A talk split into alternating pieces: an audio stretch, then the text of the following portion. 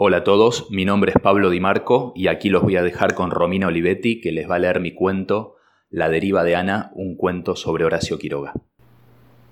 La deriva de Ana. Ana Díaz reprimió un bostezo y revisó la hora, once de la noche. Hizo a un lado la máquina de escribir y contempló la sala de redacción del diario. No quedaban más que unos pocos periodistas fumando un último cigarrillo. Y a su espalda Montano, claro, que desde su despacho de jefe de redacción debía estar revisando, lápiz rojo en mano, los titulares del diario de mañana. Ya hacía una hora que Ana había entregado su artículo sobre el estreno de una obra de teatro. Nada le quedaba por hacer. Sin embargo, la sola idea de partir rumbo a su casa y verle la cara a su esposo le estrujaba el estómago. ¿Cuándo le llegaría ese ascenso mil veces prometido? Se preguntó, echándole una mirada de reproche a Montano. Ya había recogido sus cosas cuando John gritó. Díaz, urgente a mi oficina. Ana recorrió los metros que la separaban del trono de su jefe. Apenas visible tras una humareda de cigarrillo, él la observó con ese dejo de deseo que ella tanto detestaba y dijo, Murió Horacio Quiroga. Me lo acaba de informar una enfermera del Hospital de Clínicas. Ningún periodista lo sabrá hasta mañana a la mañana. Revisó su reloj de pulsera, aplastó el cigarrillo contra el cenicero y siguió diciendo, Vos lo conociste, ¿no es así? Ana se aferró al respaldo de una silla. Comenzaba a balbucear un sí cuando el jefe la interrumpió. Ya mismo ordeno que paren las rotativas. Tenés 30 minutos para escribir una nota. La pongo mañana en la tapa y le pasamos el trapo a los demás diarios. ¿Prefiere una necrológica, señor, o mejor una nota sobre... ¿Para qué te pago, Díaz? Andá y hace tu trabajo, que Quiroga acaba de morir. Estuvo internado hace unos meses en el hospital de clínicas por un cáncer y se suicidó tomándose un frasco de cianuro. ¿Se, ¿Se suicidó? ¿Por qué esa cara? ¿Te vas a poner a llorar acaso? Escribime ya mismo cuatro columnas. Ella comenzaba a alejarse cuando Montano la retuvo con otro grito. Con esta nota te estás jugando tu ascenso. Anda, te quedan 29 minutos. Ana se derrumbó ante su escritorio. Que su ascenso dependa de escribir sobre la muerte de Quiroga le pareció una macabra jugada del destino. Revolvió el fondo de un cajón hasta encontrar su ejemplar de cuentos de amor, de locura y de muerte. Revisó las primeras páginas y releyó la dedicatoria. Para mi Ana, Sol entre tanta bruma. Confitería La Ideal, octubre 1927. ¿Cómo es posible? pensó acariciando los trazos de tinta. Ya pasaron diez años. Mientras deslizaba una hoja en su Remington, hizo memoria y recordó aquella noche.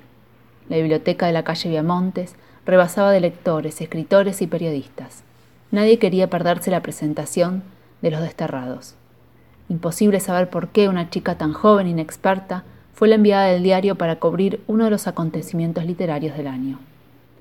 Aferrada a su anotador, Ana se inmiscuyó en un hueco libre a un costado del salón. En la primera fila conversaban Baldomero Fernández Moreno, Leopoldo Lugones, Alfonsina Storni, Arturo Capdevila y Benito Lynch. Ana se impactó ante la entrada de Quiroga. Su rostro anguloso, prolongando en su tupida barba entrecana, parecía cincelado en bronce.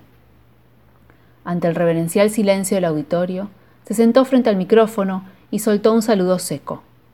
Su exposición se limitó a un breve agradecimiento y a leer algunos párrafos de un cuento.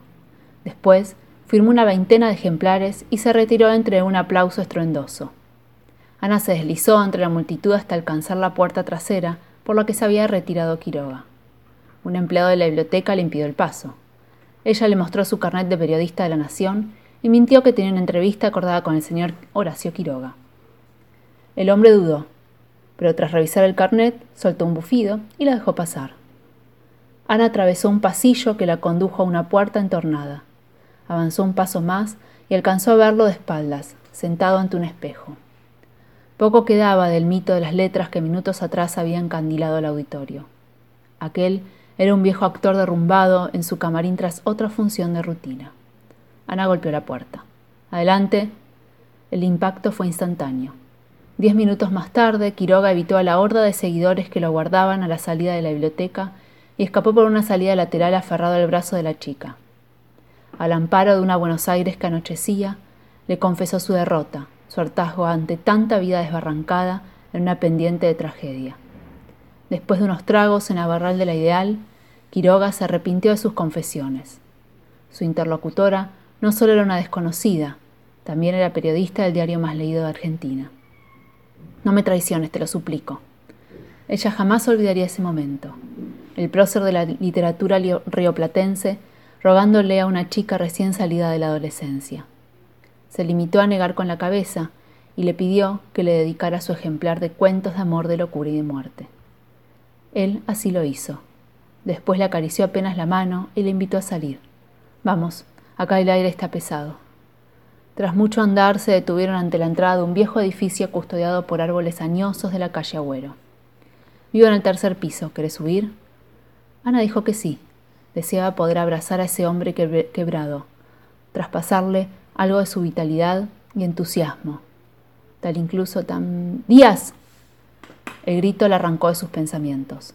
Te quedan veinte minutos, Díaz, y esa hoja sigue en blanco. Tengo las rotativas detenidas a la espera de tus cuatro columnas. Ana comenzó a teclear. Hubiese querido contar su historia con Quiroga tal cual la recordaba. Volcar al papel la ruina de aquel hombre atormentado, pero sabía que jamás le publicarían algo así.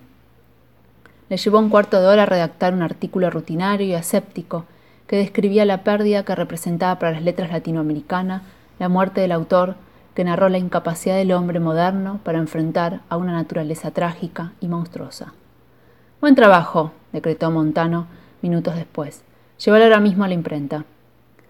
Ana se puso el piloto, guardó en su cartera el ejemplar dedicado y corrió escaleras abajo. ¿Cómo van sus cosas, piba? le preguntó Gómez, el jefe de imprenta. Después de entregarle su nota, le contó a Gómez la orden de Montano de escribir algo urgente ante la primicia de la muerte de Quiroga y también su promesa de otorgarle el ascenso. ¿Ascenso a qué cargo? preguntó Gómez mientras seleccionaba los moldes de las letras. Redactora de subjefe, susurró ella con vergüenza. Me van a venir bien esos pesos extras, necesito mudarme. Al advertir que el otro reprimió una mueca contrariada, Ana le preguntó si había algún problema con su nota. No, piba, el problema es con tu ascenso. Ese cargo ya está dado. ¿No sabías? Montano se lo dio la semana pasada a Manrique. Ernesto asume apenas vuelve de sus vacaciones. Ana estrujo el cuero de su cartera. Retrocedió hasta chocar con una columna de resmas de papel. Te habías ilusionado, piba. Olvídate, vas a tener que esperar a que Manrique se jubile para que te asciendan. A las palabras de Gómez se acopló el eco de la voz de Montano prometiéndole el ascenso una y otra vez, y el crujir de la cámara de la posilga que compartía con su esposo. Y de pronto, la urgente necesidad de huir de aquel sótano inmundo. Ana le arrancó la nota a Gómez y huyó escaleras arriba. Deseó volver a la redacción para insultar a su jefe, pero corrió a la puerta de la salida del diario. En la calle la recibió una garúa filosa. ¿Dónde ir? ¿Qué hacer? Comenzó a andar en plena medianoche. Cruzó una desierta avenida Lem y siguió adelante. Algo la impulsó a llegar a la biblioteca donde diez años atrás se había presentado Los Desterrados. Y entonces, como si el tiempo pudiese extinguirse, imaginó a Quiroga tomándola otra vez de un brazo y ambos evitando la multitud de lectores. Ana emprendió el mismo trayecto de aquella noche. Recién se detuvo ante la puerta de entrada del edificio de árboles añosos, y el recuerdo de la voz del mito vencido, que le invita a subir a su departamento del tercer piso. Y ella que acepta, y él que se arrepiente de sus palabras, retrocede y dice, no, perdóname, no puedo hacerte pasar. ¿Por qué? Porque estoy maldito. Lo que toco se destruye, se pudre y se muere. Mejor alejate de mí. A Ana la envolvió un remolino de lluvia helada. Se ajustó las solapas del piloto. Casi allí sola en medio de la noche. Se reclamó haber aceptado esa respuesta con mansedumbre. Debió haberle insistido, debió haber tenido el coraje de... Le asustó una sombra. La puerta del edificio se abrió y un muchacho que salía a la calle le preguntó si quería pasar. Ana dudó un instante, balbuceó un sí y entró. En la soledad de un paliar en penumbra se preguntó cómo había llegado hasta ahí. Y la voz de Quiroga, cristalina, en sus oídos, que le invita a subir. Ana toma la escalera y se detuvo ante la puerta del tercer piso. Su respiración silbaba en la quietud del edificio. Apoyó su frente contra la puerta. Imaginó el departamento al otro lado. Se sentó se en sí misma con el mentón pegado a las rodillas. No podía dejar de temblar. Allí dentro hacía aún más frío que en la calle. De pronto imaginó a Montano furioso ante la impertinente de su empleadita y supo que ya jamás podría volver a su trabajo del diario. Y también comprendió que tampoco regresaría junto al cerdo de su esposo. Ya no tenía dónde ir. En una hora se había vuelto una huérfana, una vagabunda a la deriva. Sí, a la deriva. ¿Cuántas veces había leído ese cuento? Pero solo entonces entendió que el fatal protagonista que atravesaba el río tendido en una canoa no era otro más que ella misma. Ana abrió su cartera. Deseó poder releer ese cuento por última vez. Una bola de papel rodó el suelo, las cuatro columnas que debía conducirla al ascenso. La alisó con delicadeza y la deslizó bajo el marco de la puerta.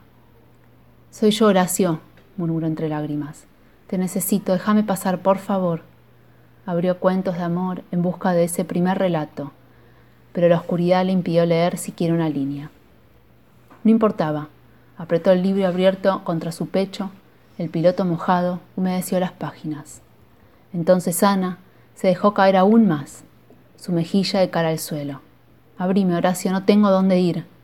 Y se vio a sí misma tendida sobre una canoa que navega a la deriva, y a sus costados el agua que se precipita en incesantes borbollones de agua fangosa. El paisaje es agresivo y reina en él un helado silencio de muerte. Ana se preguntó dónde la conducía aquel río. A los brazos de Horacio, se respondió en un susurro lloroso a sus cuentos, a su amor, a su locura y a su muerte. Se dejó llevar por la corriente y se aferró al libro como quien se sostiene de una última tabla.